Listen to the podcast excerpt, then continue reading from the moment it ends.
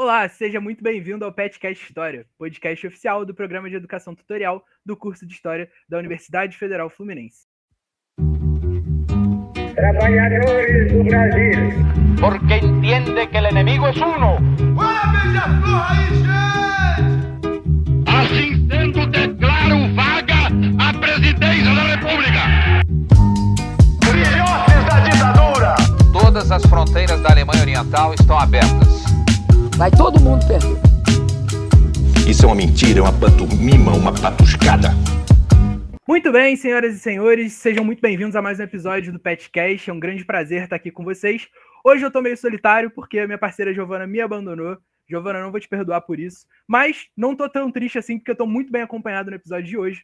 A gente hoje trouxe uma pessoa que é especialista no tema que a gente vai abordar, mas que também é especialista no nosso subtema, que é a fofoca de internet e especificamente o Twitter. A gente trouxe hoje o professor da casa, uma pessoa que está super capacitada para falar de Twitter. É, eu vou apresentar a parte não prática dele, vou deixar que ele se apresente na parte mais oficial, é, mais, mais organizada da apresentação dele. Hoje a gente trouxe aqui o nosso querido professor da casa, professor Leonardo Marques, especialista em Twitter, mestre da cultura caiçara, torcedor do Santos Futebol Clube, para a gente abordar especificamente um assunto que tem rondado a rede social da qual ele é mais presente, o Twitter.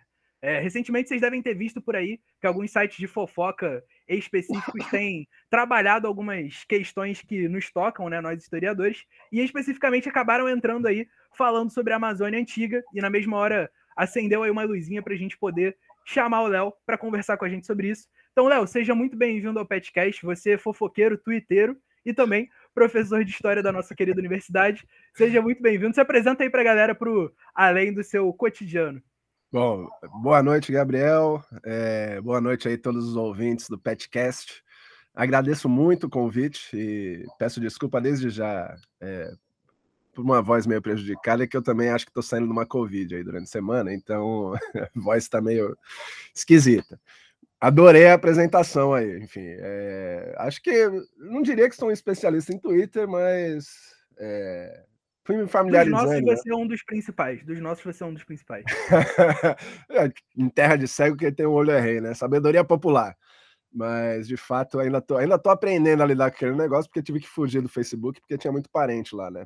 E, enfim, vocês sabem como é esse negócio. Desde 2018, se tornou impossível viver no mesmo ambiente do que boa parte dos nossos parentes. E isso se estendeu ao Facebook, né? Mas aí, nas horas vagas, de fato, sou professor de História da América lá na Universidade Federal Fluminense, né? E não sou um especialista em Amazônia, mas é um tema que eu amo e que eu tento colocar é, muito, assim, dar muita centralidade lá no curso de História da América, de América 1, é, no qual estou tendo o prazer de ter o meu querido Gabriel lá presente ao longo desse semestre, né? É, mas enfim, agradeço muito o convite, viu, Gabriel? Valeu, Léo. Bom, para situar você que mora numa pedra na Lua, é, nas últimas semanas a gente teve algumas, algumas questões envolvendo o Twitter, então eu vou ler para vocês aqui o tweet que deu o tema do nosso, do nosso episódio de hoje. Tá? É um tweet que foi postado pelo perfil choquei, né? Vocês devem ouvir falar desse perfil aí direto, principalmente envolvendo a, a vida cotidiana de pessoas famosas do nosso querido país Brasil. É, e a Choquei tweetou no dia 10 de 6 de 2022, às 8h15 da noite, a seguinte mensagem. Urgente, uma cidade maior do que a grande São Paulo está soterrada na Amazônia. A antiga civilização Ratanabá vai ser e já está sendo descoberta por cientistas e historiadores. O verdadeiro interesse por dezenas de homens poderosos na Amazônia é muito mais complexo. Esse tweet é seguido aí de alguns desenhos de pirâmides e, e tudo mais. Inclusive tem um desenho maravilhoso, Léo, que eu não sei se você viu, que é uma pirâmide saindo meio que da água, assim, uma coisa meio Atlântida. um Pô, vou ter que ir atrás disso, tá vendo? Já, já, já não fiz a pesquisa direito. Tá vi maravilhosa essas imagens aqui.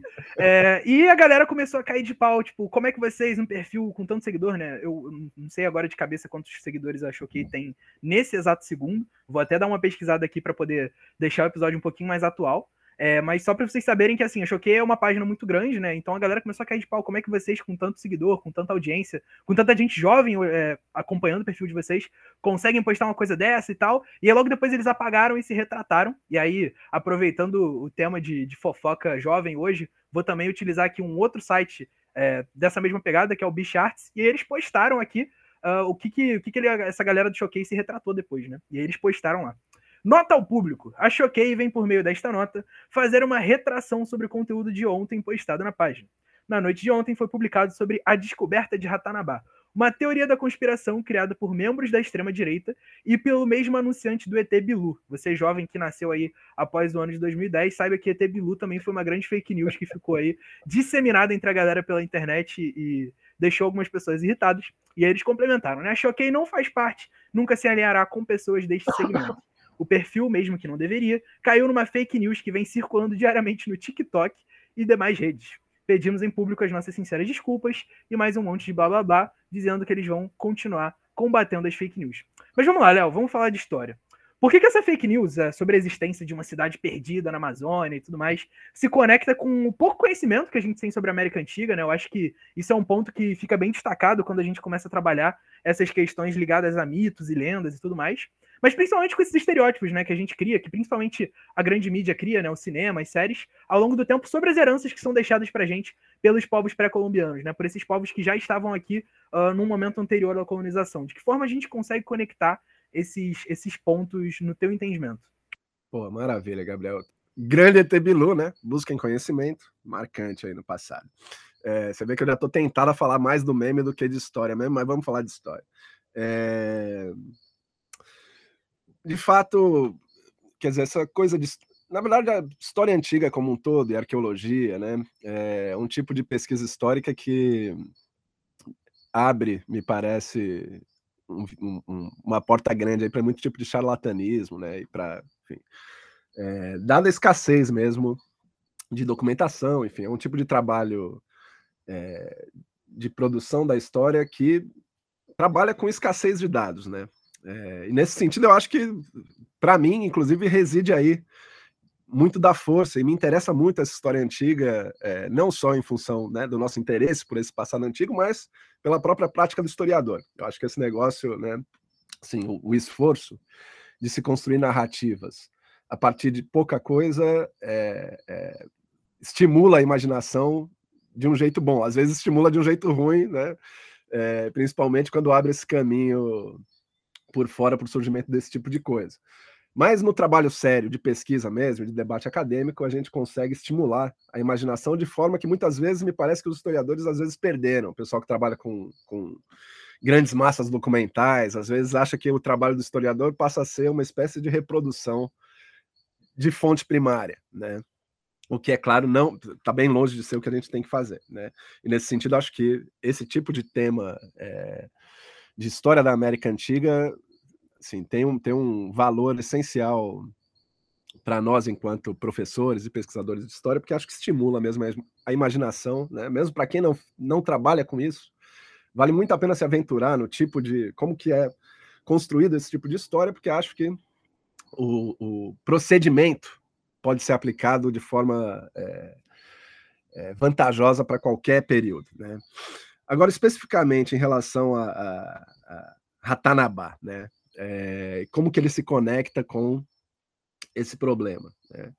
É, aqui eu acho que tem, quer dizer, combinam-se duas coisas, né? Combina-se, por um lado, isso que eu estou falando, uma escassez documental desse passado, né? Então, são fragmentos que são levantados pela arqueologia, enfim, é, e que permitem essa construção, mas, por outro lado, a projeção de nossos próprios valores sobre aquele mesmo passado. Né? E aí, aqui uma, assim, me interessa muito essa discussão de América Antiga, porque é justamente um daqueles momentos em que você consegue ver de forma cristalina como esses valores estão sendo é, manejados mobilizados, nem sempre de forma explícita, para construir essas narrativas. Né? E aí eu estava, enfim, ontem eu comentei isso até no Twitter, né, que eu estava empolgada porque reli o texto, um dos primeiros textos da minha graduação, que é o texto do Levi-Strauss, Raça e História, é, um texto de 52 que ele faz em resposta, na verdade, a pedido da Unesco, né, no pós Segunda Guerra Mundial. Então, preocupados com, com a discussão racial, né, enfim, é, o Holocausto, tudo isso encomendam esse texto e o Levi Strauss escreve, e é um texto, enfim, recomendo muito vivamente, estou fortemente tentado a utilizar em América 1 a partir do semestre que vem, porque ele entra em várias dessas questões de forma magistral. Mas eu queria só é, levantar aqui um pontinho, um ponto que ele coloca, né? É, posso ler um trechinho? Não Claro, sei se vai entrar. Fica à vontade. Não vai quebrar o clima Ele aqui do, não- do podcast. Ele não vai processar a gente, não. Você fica tranquilo. Ah, ufa. mas a dinâmica, eu não- quero quebrar a dinâmica Nada do podcast. disso, mas vamos lá, é um, é um trecho curtinho, assim, né? Então ele está discutindo é, essas coisas de evolucionismo, né? Como a gente enxerga as populações indígenas do presente, do passado, né? Faz inclusive uma distinção e, e fala da tentação em si é, achatar o que era conhecido como sociedades primitivas, então sociedades indígenas que viviam em sua época, e sociedades arcaicas, como se fosse uma espécie de continuidade de um passado arcaico que não teria né, se desenvolvido é, como o Ocidente o fez. Enfim, ele vai elaborando várias dessas críticas, mas tem uma passagem específica, uma seção que ele fala acaso e civilização, que eu acho que tem tudo a ver com é, como a gente encara essa história da essa história antiga como um todo, mas isso é particularmente forte na história da América antiga, né? Diz ele lá, abre aspas, escrevendo isso em 1952, né? Lê-se em tratados de etnologia, e não dos piores, que o homem deve o conhecimento do fogo ao acaso de um raio ou de um incêndio no mato. Que o achado de um animal acidentalmente assado, desse modo, revelou-lhe o cozimento dos alimentos. Que a invenção da cerâmica resulta do esquecimento de uma bolinha de argila perto de uma fogueira. É como se o homem tivesse inicialmente vivido uma espécie de idade de ouro, idade do ouro tecnológica, em que as invenções eram colhidas com a mesma facilidade que frutas e flores. Para o homem moderno, estariam reservadas as fadigas do labor e as iluminações de gênio. Essa visão ingênua resulta de uma total ignorância da complexidade e diversidade das operações implicadas nas técnicas mais elementares. Para fabricar um instrumento de pedra lascada que funcione, não basta bater numa pedra até fazê-la explodir. Foi fácil perceber isso no dia em que se tentou reproduzir os principais tipos de utensílio pré-histórico. Descobriu-se então, e também observando a mesma técnica entre os povos que ainda a dominam, a complicação dos procedimentos requeridos, que chegam até a fabricação preliminar de verdadeiros, abre aspas, instrumentos de talhe, como martelos com contrapeso, para controlar o impacto e a direção, e os dispositivos amortecedores para evitar que a vibração quebrasse a ponta lascada. Enfim, e aí ele continua, né? ele vai descrevendo vários é, processos que muitas vezes são tratados como se fossem fruto do acaso e que, na verdade, são invenções, É como criações. se a gente tirasse o verbo pensar do, da história antiga, né? O verbo pensar ele só serve para o Totalmente. homem contemporâneo, né? Nesse... Exato, Aham. totalmente. Cai- caiu ali no colo deles, Sim. né? O fogo, o raio produziu o fogo e olha que legal, e pô, cons- conseguiram utilizar aquilo. E não como se aquilo fosse fruto de repetidas experiências, né? Enfim, inclusive fracassos, ou seja, uma história cumulativa, né? Que leva ao desenvolvimento dessas tecnologias. O que ele está falando aqui me parece, pô, se aplica com perfeição, como nas posteriormente a ele todo um conjunto de. É... Não sei nem se eu devo chamar de arqueólogo, né?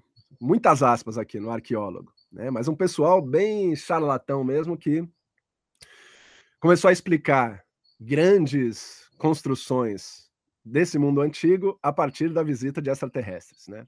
Von Däniken lá do Eram os Deuses Astronautas é, provavelmente foi um dos mais influentes aí nesse movimento, mas hoje em dia a gente encontra até não poder mais no na diabo do History Channel, né? o canal que era para ser o nosso porta-voz, digamos assim, tem lá um grego maluco de cabelo espetado falando que foi tudo Alien que inventou, né? É, e que me parece ter o mesmo tipo de princípio disso que o, o Levi-Strauss está falando aqui. Mas aí sai o acaso, né? Enquanto esses caras da etnologia que estão tratando é, dessas coisas mais corriqueiras, com muitas aspas, né? Mas, enfim, coisas do cotidiano que essas populações inventaram, estão utilizando o acaso. As grandes construções, digamos, como o acaso, não dá para você usar o acaso para falar, né? Não dá para usar o raio para explicar uma pirâmide na Mesoamérica. Os caras chegaram com essa coisa de ET, né? Mas nos dois casos, é, o que está por trás disso é um etnocentrismo profundo, né? E um eurocentrismo extremo, que é, projeta, né? Quer dizer, é como se você tirasse a incapacidade, isso que você falou, a incapacidade de pensar e de atuar e de agir, né? De produzir história é, em seus próprios termos. E é engraçado é... como isso entra também é, quando a gente vai pensar o, o jeito que eles olham também para os profissionais que trabalham com isso, né? O próprio tweet da, da que a Showcase retrata, eles uhum. usam um termo bem específico que eles colocam. Alguns cientistas e historiadores, eles dissociam né, a, a, o historiador do, do, cientista, justamente porque é, parece que é uma coisa meio mística, né? Você está trabalhando com o passado, então não necessariamente aquilo que você está trabalhando é a verdade. Então não tem essa né? mística por trás, é, não tem uma métrica específica. E isso está é, arraigado mesmo no, no, no que a gente conhece de de, de, discurso popular, né? De história pública. Sim, Acho que a sim. galera tem uma, uma tradição de, de, associar essas duas coisas e isso super contribui né, para essa, essa visão. Contribui e, e, fortalece o argumento que eles adoram utilizar, que ó, é minha opinião. Beleza, bicho, você pode ter a sua opinião, mas a gente não está tratando de opinião pura e simplesmente, está tratando de discussão em, com base em fontes, método, debate público, debate acadêmico, vários procedimentos que é, colocam à prova essas tentativas de aproximação de uma verdade, né? de, uma, de, um, de um passado. É, então não é só a minha ou a sua opinião, né? tem método aqui nesse negócio, mas de fato, os caras gostam de apontar essa, enfim, sinalizar para uma espécie de fragilidade para justificar a sua própria opinião sem qualquer tipo de fundamento. Né? E a coisa específica do Ratanabá é, e aí eu acho que ela expressa, digamos, é só o último episódio de um, um, uma obsessão. E aí não é só não é só coisa da fake news, não. Eu acho que aqui, aqui é bem interessante, porque acho que a, a própria fake news oferece um, uma oportunidade para a gente discutir é, o nosso próprio viés, o que, que a gente valoriza quando a gente olha para essa história antiga. Né? Quer dizer, mesmo historiadores profissionais né, estão sempre enfatizando as grandes construções, as chamadas grandes civilizações, e aí, é claro, o conceito de civilização pensado num sentido bem é, atrelado ao nosso, sociedade hierarquizada, Estado. Isso é uma coisa que já chegou nas escolas, principalmente, né? Acho que está bem, Não, é, bem que tá construído tá... nas escolas. É eu, eu, pelo menos, quando eu estava no sexto ano, eu tive um querido professor que, infelizmente, não vou poder citar o nome dele aqui por motivos de segurança e precaução, que hoje ele trabalha uma rede próxima, é, que ele todo final de aula de história do sexto ano ele passava uma série de, de, desenhos animados ali que se chamavam Grandes Civilizações. Pois é. A, a matéria do cara era essa, Grandes Civilizações. Então, assim, é, é, é assusta, né? Assusta um é. pouco. A gente sabia que a gente critica isso na universidade, mas a gente tá vendo que o negócio tá esquisito. Pois é. Se você olhar o próprio conceito de civilização, a gente não precisa, assim, há, há uma uma certa ambiguidade, há usos interessantes do conceito de civilização eu mesmo não sei se a gente precisa jogar ele totalmente fora. É, por exemplo, Moss, né, Marcel Moss, antropólogo francês da virada do 19 para o 20, principalmente começo do 20, ele tem uma conceitualização de civilização que desamarra essa civilização dessa ideia de Estado, hierarquização. Ela está mais ligada a essa coisa das técnicas, técnicas práticas que são compartilhadas, inclusive por diferentes formas de organização social. Né? Então, sei lá, você pode usar, pensar em uma civilização mesoamericana. E aí, essa civilização mesoamericana não vai ser só é, a formação estatal lá da Tríplice Aliança. Pode ser também grupos descentralizados, mas que compartilham dessa mesma civilização, pensada nesse sentido de uma cultura mais ampla. E essa é uma conceitualiza conceitualização que eu acho bem mais interessante, mas ela está totalmente ausente das ciências sociais contemporâneas. Né? Ela agora recebeu uma nova, um novo sopro de vida por um livro que está prestes a sair e que eu, enfim, fiquei extremamente feliz que fizeram a tradução rapidamente. Na verdade, ele já saiu lá fora, que é o livro de um antropólogo e um arqueólogo, um antropólogo que faleceu recentemente, David Graeber, e um arqueólogo chamado David Wengrow, é, The Dawn of Everything. Né? Foi traduzido como é, o começo de tudo, salvo engano, o início de tudo, o começo de tudo. Vai sair pela Companhia das Letras agora em agosto. E eles fazem exatamente esse movimento, é, pegando essa ideia de civilização do moço e desamarrando ela dessa carga evolucionista. Porque é isso que aconteceu. Né? Quando a gente pensa em civilização hoje, e a maioria dos professores que estão mobilizando o conceito estão pensando nesses termos, eles estão associando isso à formação do Estado, né? a formação de, a grandes formações estatais, é, em oposição às sociedades sem Estado, que são sempre vistas pela ausência, etc. Né? Aquela, a grande lição lá do texto do Pierre Clastres, é, Sociedade contra o Estado, que eu adoro começar a disciplina de América 1. Né? É, mas justamente porque a gente precisa fazer esse esforço, eu nem sei, enfim, eu acho que manter civilização ou não manter é uma discussão que pode ser levada adiante, mas precisamos ter em mente que as ênfases que a gente dá para essa história antiga, ela é permeada, ela é, digamos, o que, que é valorizado ali? Ela é fruto de nossa própria época, né? É, processos de acumulação, de hierarquização, de coisas que. É, ideias de crescimento econômico, né, num certo sentido. Então, ela é, é, me parece ser muito um reflexo de nossa própria época, de uma forma bastante acrítica. Né? É, e aí, nesse sentido, eu acho que é importante é, a gente revisar e revisitar isso, porque ao fazer, né, ao focar nessas grandes formações estatais, na verdade, a gente está olhando para um fragmento, um piscar de olhos na história humana. Né? É, essa história antiga é muito anterior à história dessa forma, dessa, da formação desses estados. É, e mesmo esses estados, né, eles, eles não têm uma, uma. A história deles não é uma história linear e, e, e digamos, isenta de contradições. Né? Há vários colapsos, enfim, há vários. Ele não é, não é um, um processo que chega para ficar e de repente elimina todo outro tipo de organização social. E nesse sentido, eu acho que,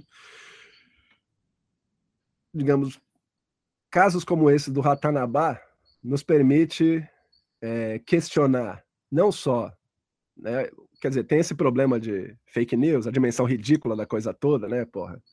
É, civilização, gente vivendo há 400 milhões de anos atrás. Essa coisa e... meio Steven Spielberg, né? De é, é. achar o, o, elo perdido e tudo mais. É, então, tem essa dimensão caricata que, é, é claro, é nossa função é, destroçar esse negócio, e tem muita gente fazendo isso aí nos últimos dias, né? Bons antropólogos, arqueólogos que já estão se manifestando sobre esse negócio patético.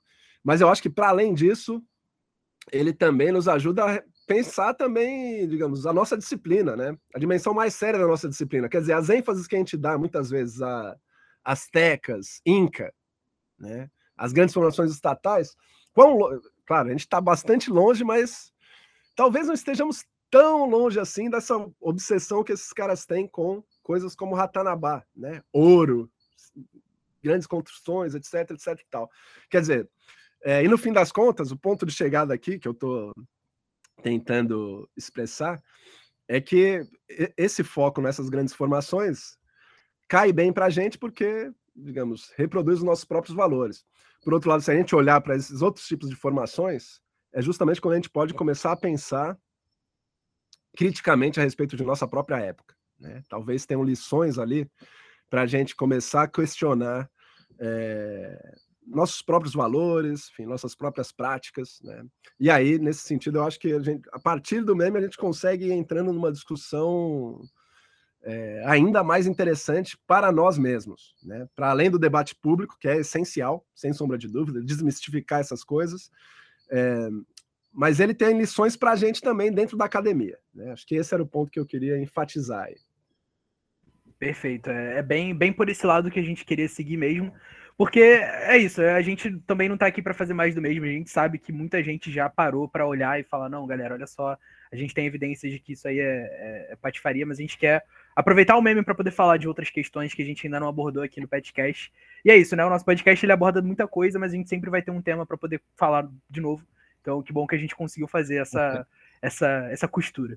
É, uma outra questão que a gente separou, que eu acho que é interessante a gente gastar um tempo falando sobre isso, é justamente entender é, esse interesse é, na Amazônia, mas principalmente também a questão das heranças deixadas pelos povos nativos, uhum. principalmente a nossa visão aí é, por trás disso, né? É, porque falar desses espaços, principalmente da Amazônia, aproxima muito de alguns autores que pensam não só a centralidade dessas culturas, né, que é algo que eu acho que você vai conseguir trazer um, um panorama legal para a gente de, de qual a importância de a gente pensar, pensar a centralidade dessas culturas para a nossa história, mas Uhum. também para a construção do que, que hoje a gente entende como América e por um esforço de reconhecer que é inviável dissociar essa história natural das florestas tropicais, principalmente da Amazônia, Uhum. dos seus habitantes, né? É, a gente teve até um, um texto que a gente trabalhou contigo, né? Que, que justamente fala dessa questão ah, de, de não pensar a floresta como uma casa habitada por fantasmas, né? A floresta ela não tá ali solta, né? Tem, tem gente que tá envolvida nesse processo. Então, o que, que a gente tem feito hoje, nós historiadores, e o que, que a gente pode fazer para construir essa premissa, principalmente desde cedo, né? A gente falou aqui da questão das escolas, como é que a gente desamarra a nossa visão de que a floresta é aquela coisa mística que já estava por ali, que a galera que tava, que tava vivendo ali não tem uma importância para a nossa história hoje. Perfeito. Excelente pergunta, Gabriel. Por- é, o texto é o do nosso querido Eduardo Góes Neves, né? Que ao longo do semestre eu celebrei repetidamente, porque é de fato um desses caras que estão trabalhando com a Amazônia antiga hoje em dia, é, e que eu acho que está de fato virando de cabeça para baixo muito do que a gente pensa é, dessa história, e no processo fazendo a gente repensar a história da América como um todo. Né? Isso, por isso que eu começo lá América 1 também, já com a Amazônia que eu acho que muito dessa antropologia e arqueologia recente sendo feita sobre essa Amazônia antiga pode nos ajudar a repensar a própria história do a própria história antiga do hemisfério como um todo. Né? Há insights ali extremamente interessantes e que passam por isso aí que você está falando. Né? Quer dizer, é, da relação dessas populações é, com o meio ambiente e, nesse caso específico, é claro, com a floresta. Né? É, e aí, uma das conclusões que boa parte desses pesquisadores chegaram é de que a floresta, né, a Amazônia, ela não é esse espaço puro e cristalino, e que foi, é, digamos, essa ideia de um espaço intocado, né, virgem, uma floresta totalmente virgem, foi um negócio que se tornou muito forte ao longo do século XX, em função do próprio movimento ambientalista. Né? Houve um certo movimento ambientalista que tinha essa pegada, essa perspectiva, ah, floresta não pode ser tocada pelo homem, né? É, e digamos, o, o, o, lado.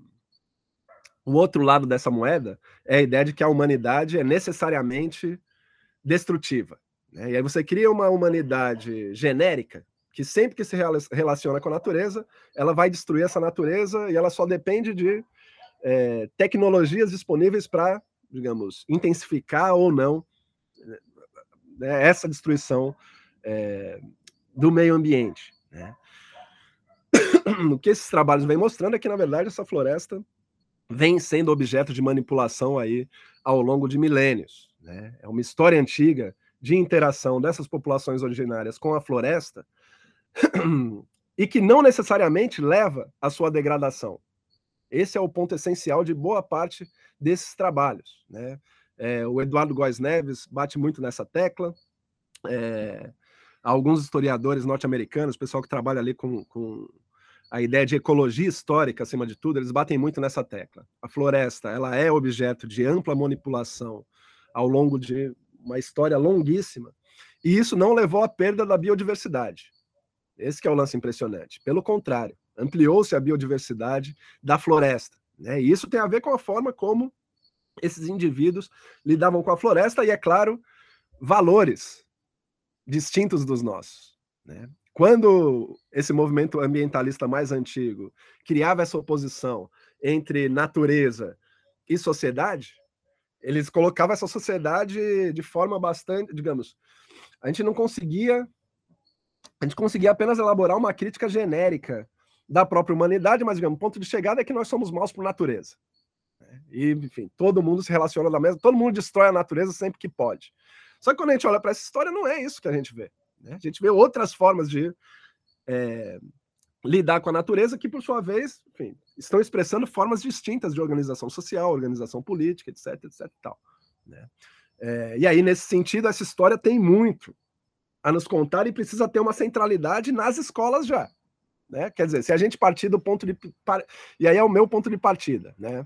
É, eu desconfio que ele vai ser, é claro, ele já é o ponto de partida de muita gente, né? É, que já percebeu que é, temos um problema ambiental é, extremo, né? Alguns diriam que já estamos vive vivenciando um processo de colapso ambiental. E alguns diriam que agora a gente só consegue amenizar isso, né? Digamos. É, a vida no planeta vai piorar nas próximas décadas. O máximo que a gente pode conseguir fazer é amenizar isso. É, e mesmo que a gente concorde com eles, para amenizar isso, a gente vai ter que mudar nossas práticas, etc, etc. Então, e a escola, e aqui eu posso soar até um pouco socialista do século XIX, né? Mas a escola acaba sendo um desses espaços, né? Quer dizer, é um dos espaços em que não é o único, evidentemente, mas é um espaço essencial de construção de valores, etc, etc, etc e tal, né? E aí nesse sentido, é... a história da Amazônia antiga, nessa perspectiva que esses trabalhos oferecem, é... nos dá um caminho para já trazer essa discussão para a sala de aula, né? E aí você tem tanto, quer dizer, os professores eles podem tanto mergulhar nessa bibliografia mais recente, e aqui é excelente porque boa parte desses caras são brasileiros mesmo. Né? Como eu disse, tem norte-americanos, mas pô, o Eduardo Góes Neves, por exemplo, para mim, é um dos melhores, se não o melhor, dos caras que estão escrevendo sobre a Amazônia Antiga. Então, só de você ler o Eduardo Góes Neves, e o livro dele, a tese de livre docência dele, está prestes a sair agora pela. Acho que é pela editora Ubo. Não sei se é Ubo ou Elefante, mas acho que é a editora Ubo. É, e é uma super tese de livre docência, né? Escrita em português, então os professores brasileiros é, podem se engajar com aquele texto, né? É, e manejar ele para construir as suas aulas em sala de aula. Mas para além disso, quer dizer, esse ponto que eu estava frisando aqui, né? Quer dizer, não é só é, uma forma distinta de se relacionar com a natureza, digamos, não é apenas mecânico, né? Isso depende, é claro, de todo um conjunto de valores específicos. Alguns diriam, alguns diriam até uma diferente, outro tipo de ontologia, né? É, que está por trás dessa relação distinta e que também pode ser trabalhado em sala de aula desde cedo. E aí, é claro, um, um, uma ferramenta, né? um, um material absolutamente é, essencial para isso são os escritos dos próprios indígenas. Então aí, pô, as publicações recentes é, e não tão recentes, enfim, tudo que, por exemplo, Ailton Krenak vem escrevendo, ainda que não seja na Amazônia, mas Copenaua, por exemplo, né, Queda do Céu, enfim, aí sim o indivíduo de dentro da Amazônia escrevendo também, né, é, Além de vários, né, quer dizer, eles mesmo, o próprio Krenak é, disposto a participar de debates em universidades, etc. E aí tem um material gigantesco, para além do material escrito, né, que pode ser utilizado em sala de aula. É, vários debates no YouTube, falas, enfim, uma porção de coisas sensacionais. E aí, é claro, estou é, pensando aqui agora, né, quando estou te respondendo, se eu tivesse nesse lugar, pô. É... uma filmografia, uma filmografia sensacional é, em torno de história indígena que vem saindo nos últimos anos também, né, e que pode ser mobilizada, né, ex-pagé, enfim, claro, isso tudo vai depender de qual ano você está trabalhando, etc e tal, mas há muitos recursos extremamente interessantes para, digamos, estando informado dessas revisões é, bibliográficas que vêm sendo feitas nos últimos anos, né, você consegue mobilizar esse, esse material, né? É, Ex-Pagé, Chuva e Cantoria aldeia, na Aldeia dos Mortos, A Última Floresta, que saiu recentemente, que tem o próprio Copenaua no filme, né? É, então, isso tudo, digamos, esse é um dos caminhos, e há outro caminho, né, que me parece um dos mais ricos também, e que o trabalho do Eduardo Góes Neves ajuda muito, é, que é o de mostrar a centralidade dessa história antiga para o cotidiano das próprias crianças ou adolescentes, enfim, dos próprios indivíduos, né? O que eu faço também lá em sala, né? Em América 1 na universidade, quer dizer. É, é exatamente aí que eu queria chegar. Perfeito. Consumo de açaí. Uhum. É, qual que é a história profunda do açaí? Ela não começou agora aqui no Rio de Janeiro com o açaí açucarado, né? E nem mesmo no próprio norte recente, né? É uma história antiga também de manipulação é, utilização desse, desse mundo vegetal. Né? É, ele discute lá nesse mesmo texto que a gente conversou em sala, né? ele falava do pinhão, é, tinha um terceiro exemplo que era do. Caramba, tá me escapando agora. Castanha do Pará. Castanha do Pará também, que pô, é um negócio que é amplamente consumido no Brasil inteiro. Né? Digamos, é algo que dá para puxar para a própria criança, digamos, consumo da própria criança se amarrando com essa história é, da Amazônia Antiga. E é claro, há outros exemplos aí que a gente pode explorar, né? É... Enfim, e aí, aqui também um filme legal para se discutir isso é aquele que a gente discutiu um pouquinho também em sala, que era o do, do Akira Kurosawa, né? O Dersu Sala, que não é um filme sobre a América, mas que é um filme que demonstra com perfeição a importância de conhecimentos antigos é, no mundo contemporâneo.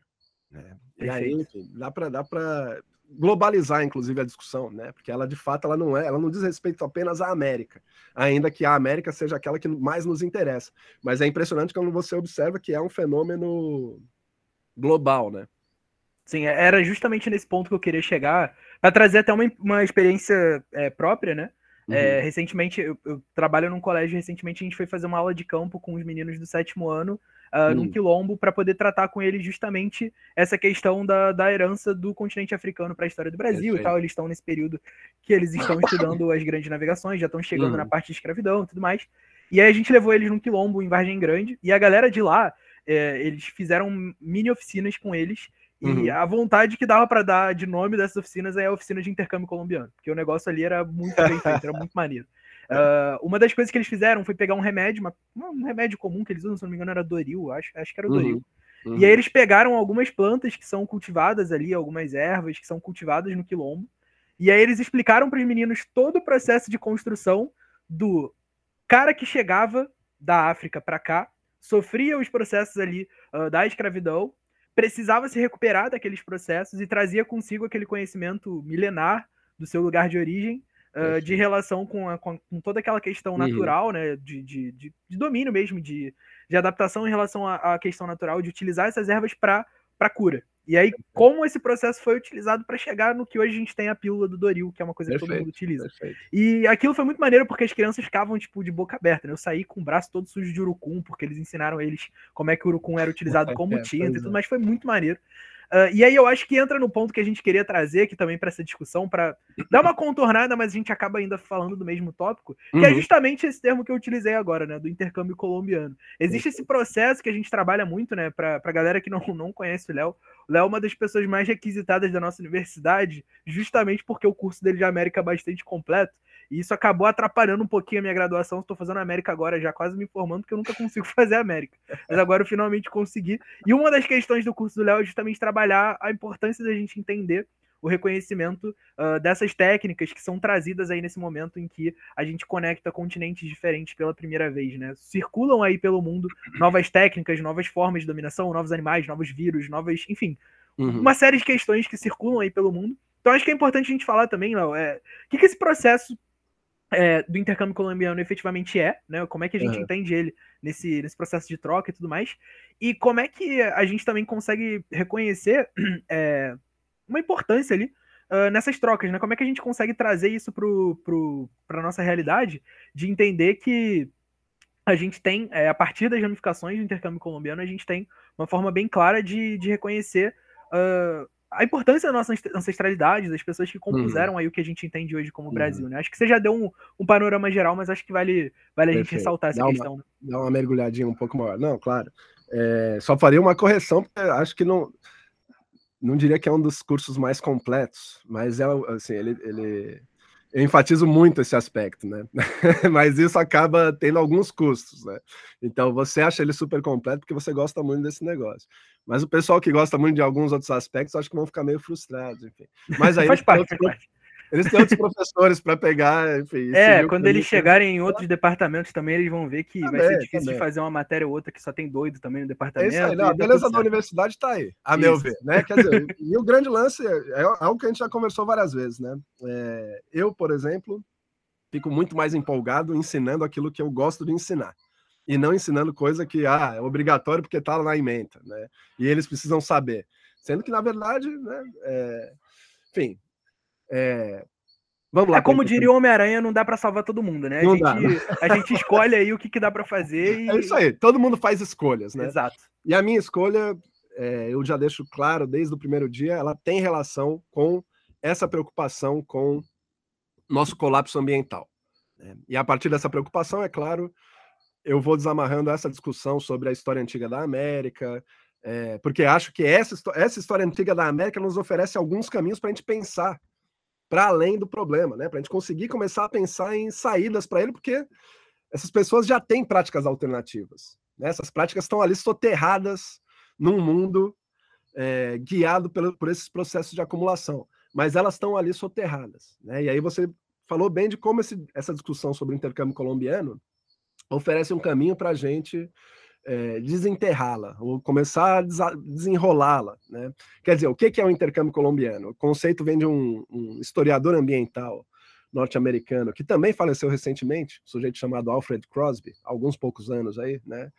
É, o livro dele é do comecinho dos anos 70, salvo engano, de 72, se eu não estiver errado.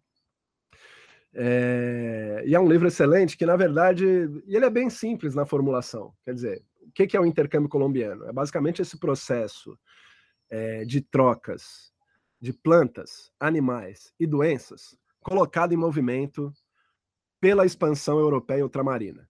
Né? Então, quando, por isso que tem o, o, colombiano é relacionado a Colombo. Né? A partir do momento que Colombo chega aqui em 1492 e o próprio Colombo está carregando porco, enfim, vários animais, plantas, né? e as próprias doenças para a América, bem como da América de volta para a Europa, né? a chegada de Colombo coloca em movimento, em escala global, essas plantas, animais e doenças, ainda que é, sejam fluxos desiguais. Né? Então, animais e doenças são vêm em grande medida é, do velho mundo para a América, né? e aí, é claro, o declínio, o desastre, né? declínio demográfico atroz de 90% da população que vivia aqui está ligado a uma combinação entre trabalho coercivo e novas doenças para as quais esses indivíduos não tinham anticorpos, né? É, pouquíssimas doenças, talvez uma tenha ido da América para o Velho Mundo, que foi sífilis, né? É, mas foi uma troca bem desigual em termos de doenças, né? Em termos de animais também, porque não havia uma, uma grandes práticas de domesticação de animais na própria América. Né? E aí a, compensação, a, a, gente tem que aturar pombo agora todo santo dia por causa dessa é. brincadeira. Né? Pois é, né? a gente pode pensar que o intercâmbio colombiano, na verdade, é um processo, ele não é um evento. Ele é um processo de longa duração que está conosco até hoje.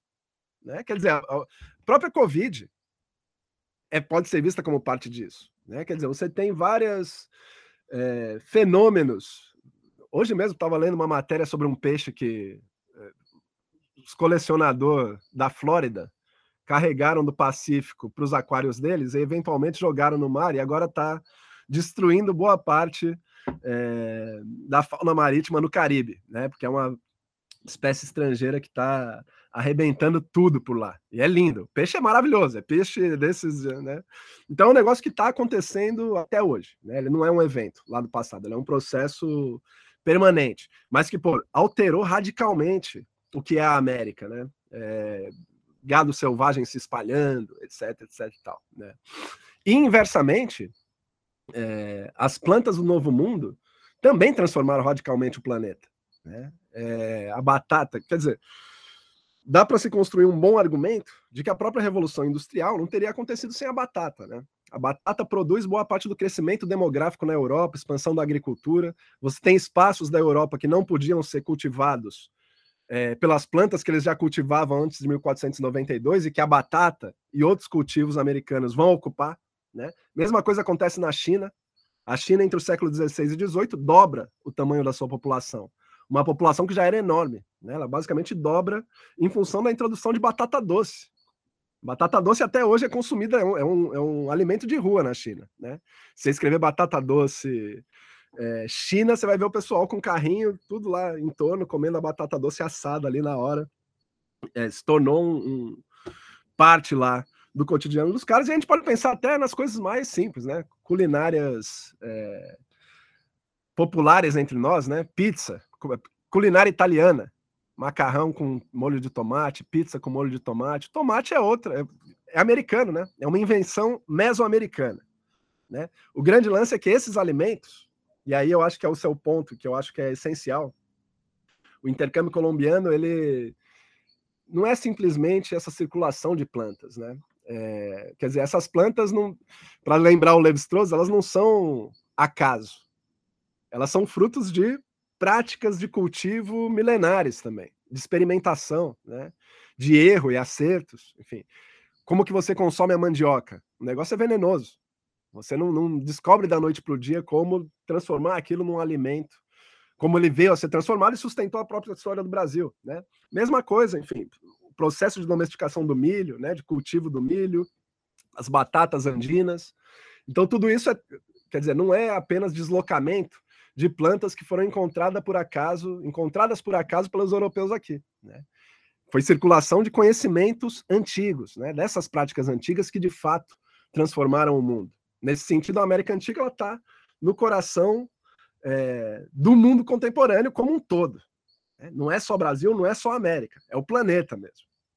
Não, existiria culinária italiana, não existiria boa parte da culinária indiana, chinesa. Né? É, a história dessas nações, é, África, foram transformadas por esses cultivos vindos da América, e esses cultivos têm uma história longa, né, uma história de conhecimentos. Em relação à Amazônia, é, para puxar um pouco mais para nossa discussão aqui do Ratanabá, Rat, Rata, Ratabaná, Ratanabá, já nem lembro. Ratanabás. Ratanabás. Isso. Ratanabás. É, você não precisa puxar o S, não. Eu sei que. Pô, mas eu gosto, eu gosto, eu tô, eu tô, tô praticando. É... Pô, discussão contemporânea. Você mesmo falou ali de quando vocês visitaram o Quilombo, é, e aí, pô, os caras falaram de plantas medicinais, etc, etc e tal, né? O interesse internacional na Amazônia contemporânea está muito ligado à indústria farmacêutica, né?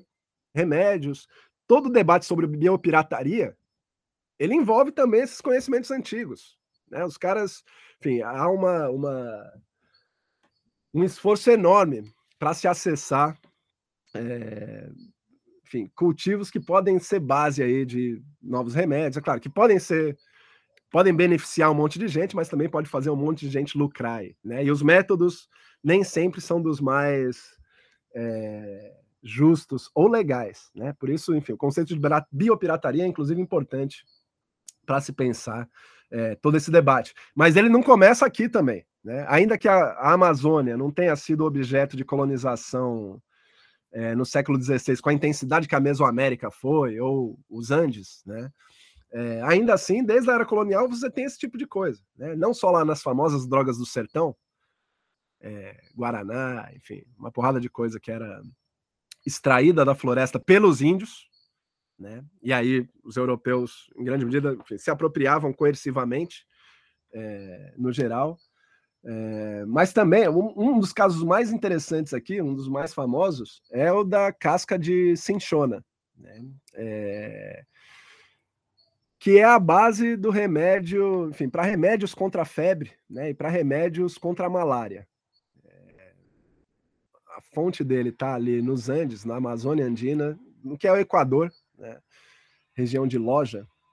E já na era colonial, há um comércio dessa cinchona, porque vai se percebendo essas, esses aspectos curativos dela. E ela também é, digamos, mais um desses casos de uma história indígena que permite é, a construção desse mundo colonial. Permite, inclusive, posteriormente, o, o, imperialismo. Essa é a parte triste. Né? Essa história, muitas vezes, ela é utilizada para expandir o império. Né? O imperialismo do século XIX na Ásia e na África depende justamente de remédios que permitam é, que os europeus adentrem naqueles espaços, porque ali, até o século XIX, esse intercâmbio colombiano está operando de uma forma inversa. Então, em vez dos europeus estarem matando asiáticos e africanos com as doenças que eles estão carregando, muitas vezes eles estão morrendo e não estão conseguindo adentrar esses territórios em função das doenças para as quais eles não têm é, anticorpos. Né? E aí a cinchona, uma invenção americana, é apropriada e eventualmente se torna base dos remédios que vão permitir essa expansão imperial e vai ser utilizado na Primeira Guerra, Segunda Guerra. Né? Há toda uma discussão. Depois, é, a própria árvore começa a ser cultivada amplamente, inclusive no próprio Estados Unidos, para se produzir remédios para que os, as tropas desses exércitos possam ser enviados para o Oriente Médio, para espaços em que é, essas, né, malária, enfim, vários tipos de doenças estão é, dificultando os esforços de guerra, né? Mas aqui a gente tem um exemplo cristalino da mesma coisa, né? E a ele ligada diretamente é, à Amazônia também. Tem um livro sensacional sobre esse negócio aí, para quem tiver interesse, aí depois vocês passam a recomendação, né? É, infelizmente não tem tradução dele ainda. É, mas é de um historiador chamado Matthew Crawford, The Indian Wonder Drug, né? a maravilhosa droga andina. É, e, pô, ele mostra assim, magistralmente essa trajetória né? da manipulação por povos antigos da América, antes da chegada europeia, até o século XX, né? de como permanece essencial para a gente até hoje, na verdade. Né? Bom, perfeito, Léo. Acho que é bem essa, essa questão que a gente queria amarrar, mesmo de entender esse movimento entre continentes e como é que a gente pode uh, pensar isso numa perspectiva da longa duração, né? Como é que esses processos eles têm uma relação próxima com a longa duração. Então, para a gente poder. É, com certeza. Imagino que você, você, esteja satisfeito com essa entrada a longa duração, que é algo que, que aquece seu coração. é, amada. Então, a gente, para a gente poder amarrar esse episódio, para a gente poder chegar mesmo em encaminhamento do final, Vou entrar numa pergunta que não estava no roteiro que a gente te enviou. É, como eu falei, você podia tomar uma surpresa ou outra. Fique Ih, caramba, tranquilo vem. caso você queira pensar um pouquinho mais sobre isso. Mas para a gente poder amarrar um pouquinho melhor, é, a gente pensou já a questão do etnocentrismo né, no, na nossa construção, de como a gente enxerga os povos antigos, a gente pensou na questão do intercâmbio colombiano, a gente pensou na questão da relação uh, dessas fake news com o que a gente uhum. constrói hoje, mas de que forma a gente pode ter uma relação mais, mais próxima com essas culturas, né? Como é que a gente consegue se aproximar hoje, uh, nós, enquanto homens, mulheres, uh, pessoas modernas, conseguimos nos aproximar melhor uh, dessas culturas de uma maneira não estereotipada, né? Da, da gente Sim. conseguir fugir do, do que é básico, do que é conhecimento geral. Como é que a gente pode estar mais próximo dessas questões para além do estar no curso de uma graduação, né? Porque Perfeito. eu acho que é muito cômodo para a gente falar uhum. desse tema, Com estando certeza. dentro da universidade, uh, entendendo, uh, enfim, todos esses, esses textos chegam até nós, né? Esses Sim. textos que a gente citou hoje, eles Sim. chegam até nós. Mas como é que a gente consegue trabalhar isso com o público geral? faço essa pergunta muito porque a gente, um dos objetivos aqui do Petcast é justamente a gente tentar trabalhar essa questão da divulgação científica de um jeito um pouco menos amarrado, um pouco menos uh, complexo de entender, né? Por mais que a gente entre em temas que são mais ou menos complexos, a gente sempre uh, tem isso como premissa básica, né? Que, que, que, tipo de podcast eu gostaria de fazer para que a, todo mundo que eu conheça possa escutar? Então, de que forma a gente consegue se aproximar melhor dessa, dessa nossa relação uh, com a história da Amazônia e também com a história antiga das Américas no geral? Perfeito. É, gostei da surpresinha, hein? É, acho que consigo responder sem pensar muito, porque aquela disciplina, né? Esse semestre deu aquela disciplina lá que você participou também de História e Meio Ambiente, né? Que foi num sentido, uma tentativa de ser uma disciplina mais prática, né? Então a gente bolou lá, pensamos algumas, né?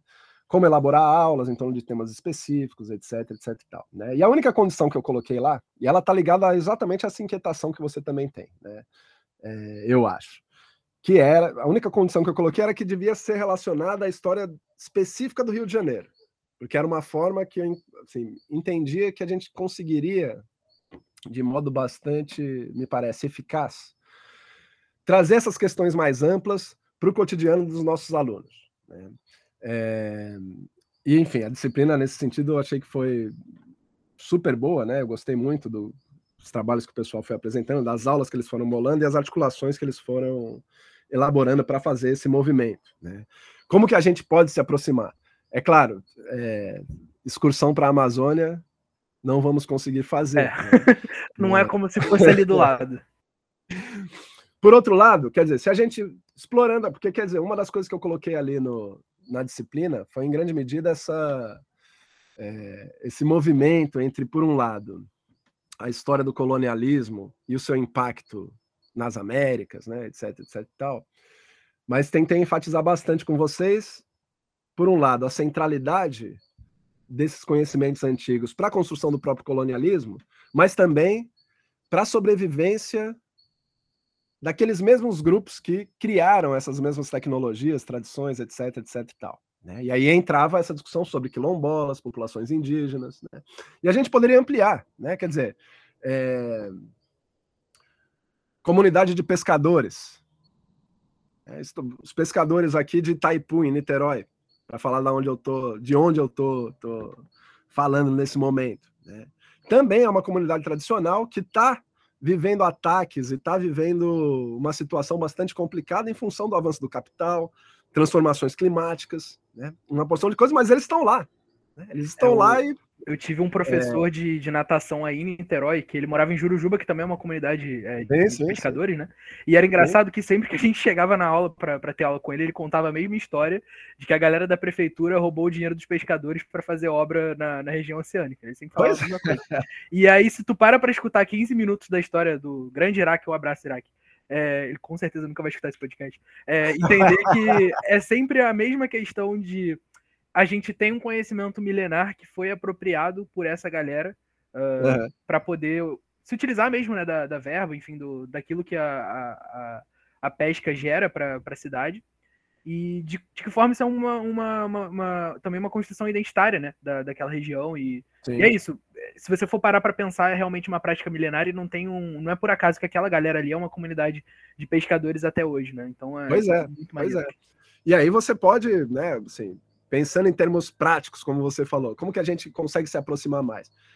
Individualmente, né, participando da vida, sei lá, do Museu de Arqueologia de Itaipu, que é muito atrelado à própria comunidade local, né?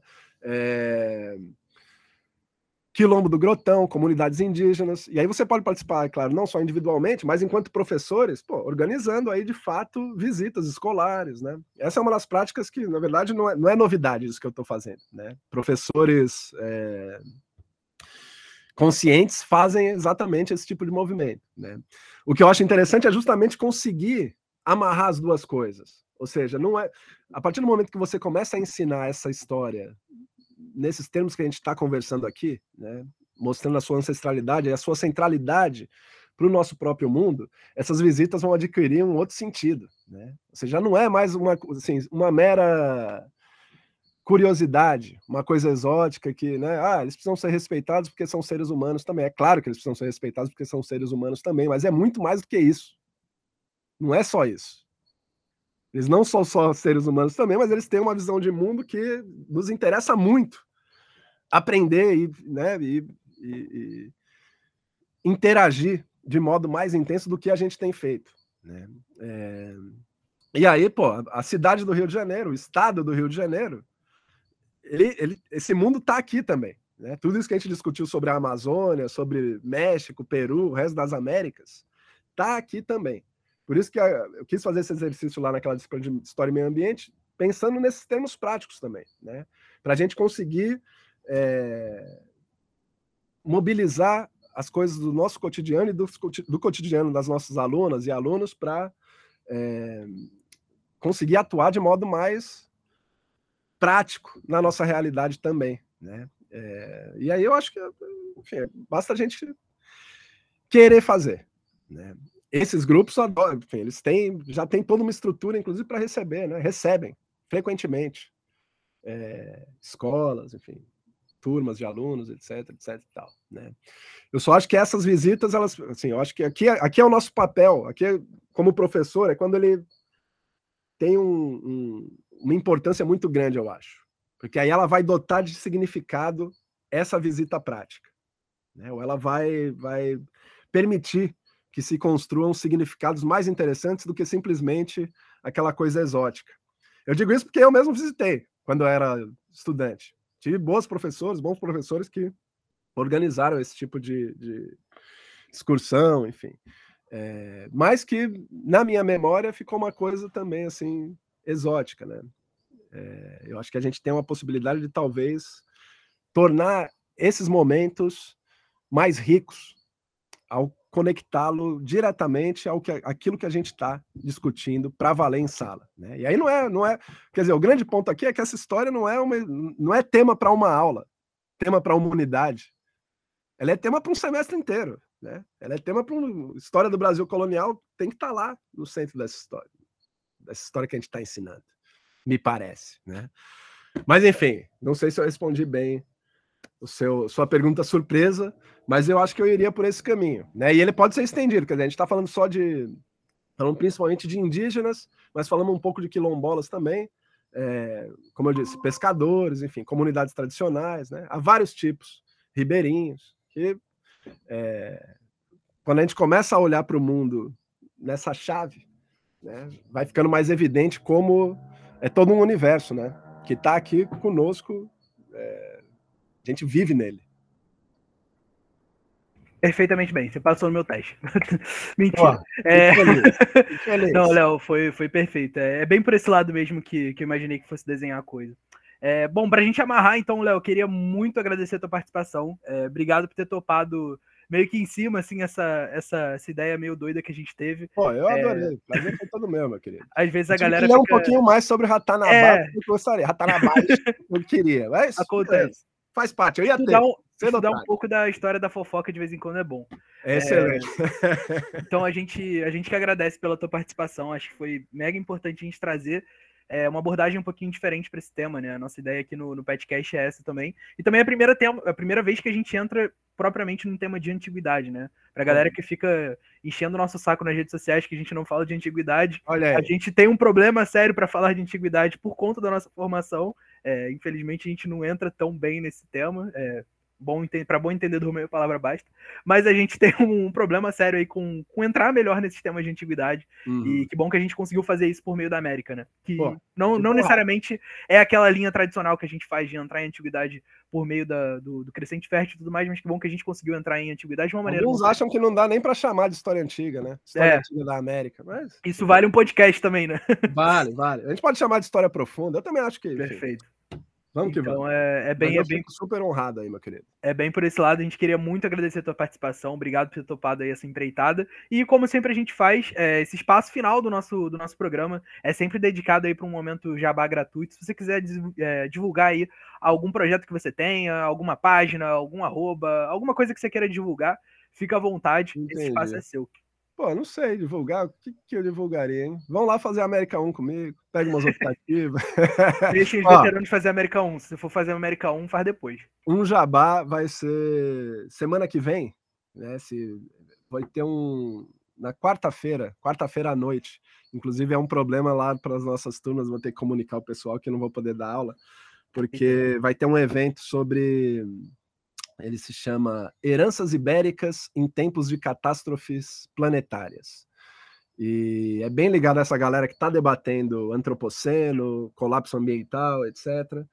Vai ter o Luiz Marx, que é o não é meu parente, eu nunca nem conheci ele, apesar de a gente ter o mesmo sobrenome, mas que tem um livro lá, é, Capitalismo e Colapso Ambiental, que eu sempre discuti muito em história ambiental, né?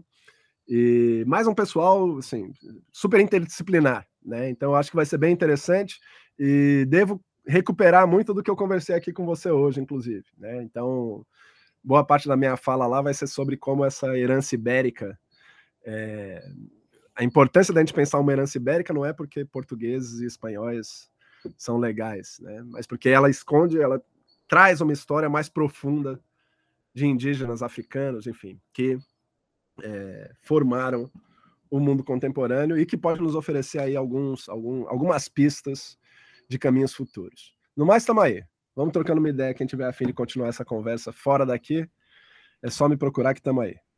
Perfeito, Léo. A gente que agradece. O podcast de hoje vai ficando por aqui. É, não deixem de compartilhar esse episódio de hoje e tudo que a gente já tem uh, nas nossas redes sociais, né? O Pet não se resume ao Petcast, a gente tem uma série de outros projetos, a gente tem uma série de outras questões que vocês podem acompanhar. Sigam o Pet no Twitter, a gente está no Twitter, no Facebook, no Instagram, só vocês procurarem lá, Pet História UF Niterói, vocês vão encontrar a gente.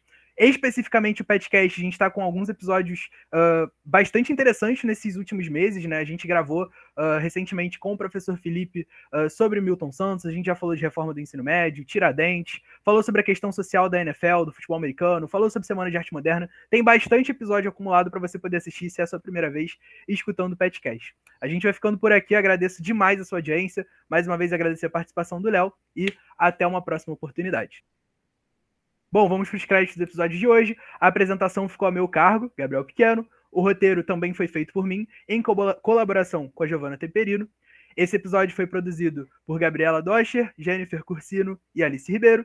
E a edição é de um membro que vocês não sabem quem é, porque eu também não sei, tá? A gente não sabe ainda quem vai revisar esse episódio. E ele foi editado pelo nosso querido Caio Manzoli. O podcast vai ficando por aqui.